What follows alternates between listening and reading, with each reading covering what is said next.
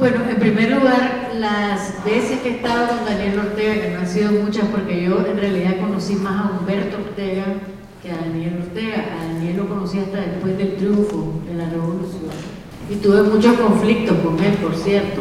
Pues yo le diría que debe renunciar, que no puede seguir siendo presidente con la cantidad de muertos que hay en Nicaragua. Ha estado más tiempo en la presidencia que Somoza, que ninguno de los Somoza. Y él me diría que no. que habrá que sacarlo a la fuerza. Daniel Ortega es un hombre muy obcecado y tiene una esposa que es más obcecada que él todavía. Y la combinación de los dos ha sido una combinación mortal, ¿no? como de 1984, de la, de la novela de George Orwell, todo es mentira. Y lo que hemos visto en esta rebelión de abril es muy importante porque la gente no, ha creído ese discurso, que es muy importante. Ellos están completamente desconcertados ante lo que ha pasado y han inventado otra narrativa que es un golpe de Estado patrocinado por Estados Unidos, etc.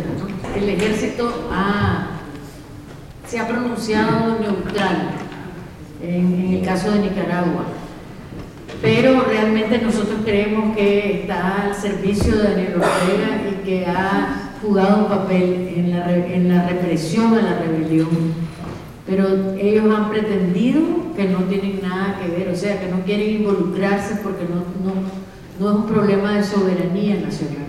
No, y además le hemos pedido, la, población le ha pedido al ejército que intervenga para eh, desarmar a los paramilitares, que es anticonstitucional que existan paramilitares, como lo que, Daniel Ortega armó paramilitares, pero el ejército no, no ha hecho nada. Y Daniel Ortega se protegió de eso cambiando el estatuto militar, de manera que dejó en el, el, estatuto militar decía que había que cambiar al jefe cada cinco años y, que subieran en el escalafón militar que le seguían en el, en el, en el Estado Mayor.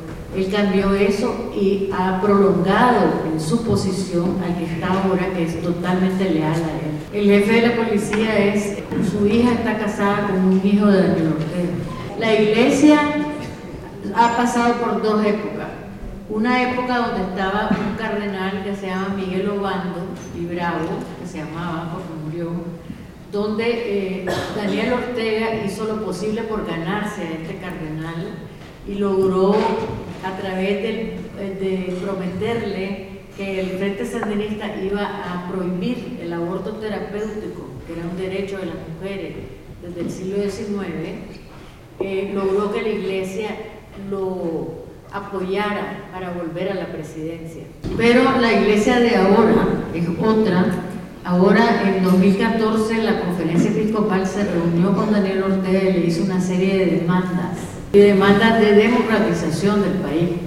Ortega nunca respondió, pero la iglesia ahora ha estado del, lado de los rebeldes, de los muchachos, ha, abierto las puertas de las iglesias, eh, ha estado en la catedral, han guardado muchachos en la catedral, han intervenido para evitar masacres en Masaya, en Notepe, los han golpeado, les han echado las turbas, les han los han acusado de golpistas, o sea, ha sido terrible los insultos que Daniel Ortega le ha tirado a la Iglesia Católica.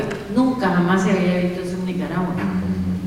Sí, y una iglesia que se llama la Divina Misericordia, donde se refugiaron los muchachos de la universidad cuando me estaban rodeando los paramilitares, fue eh, ametrallada o sea, está toda marcada la, ventana y murieron dos muchachos ahí dentro. Y Ernesto Cardenal eh, hace poco dio unas declaraciones diciendo que, había que no había que dialogar, que Daniel Ortega se tenía que ir, porque él es muy rotundo. Bueno, y ahora con relación a la pregunta de las utopías, yo pienso que hay un problema en, en la concepción de, eh, del sistema que genera una revolución, o sea, o, que, una revolución quiere poner en un país.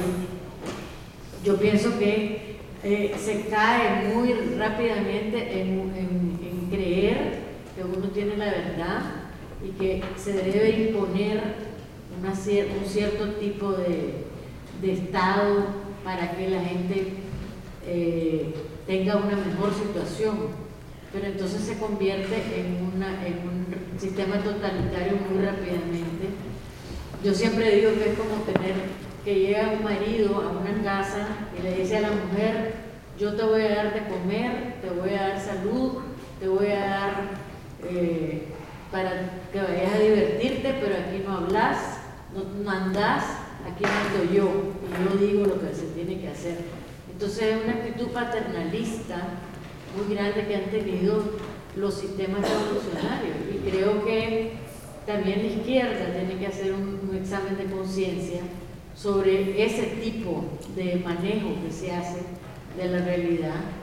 Y eh, pienso que la izquierda tiene una enorme responsabilidad y nosotros se rompió el Frente Sandinista cuando nosotros planteamos que había que revisar eh, cómo nos estábamos comportando después de la derrota electoral de y, eh, y también se da lo que ella decía, la corrupción es endémica en América Latina, totalmente. Beneficiada, o sea, era, era un beneficio que tenían que hacerse miembros del Frente Sandinista, que tenían que ir a las manifestaciones, que tenían que presentarse a pagar de vuelta con lealtad lo que recibían del Estado, al partido, no, a Nicaragua, sino al partido sandinista, realmente el sandinismo era otra cosa.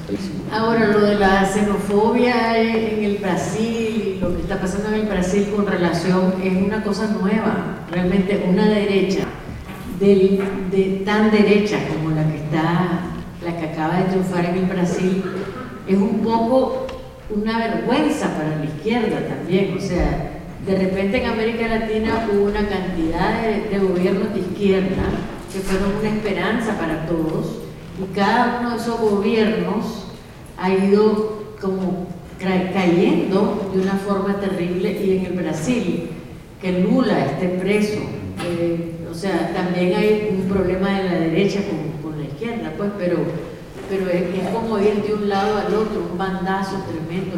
Yo pienso que, tenemos una tarea muy importante, sobre todo la gente joven, que es reinventar la izquierda. Se necesita reinventar la izquierda. En América Latina definitivamente, y aquí yo creo que también ustedes también tienen un problema, como lo tiene todo el mundo ahorita, de que nos quedamos como huérfanos de un sistema que pudiera ser eh, una combinación de justicia, equidad. O sea, ahorita en la lucha de clases nos está ganando, eh, nos están ganando los ricos, los millonarios. Esos son los que están ganando la lucha de clases. Entonces es necesario organizarse, pero respetar la libertad, la democracia. ¿Cómo se hace todo eso?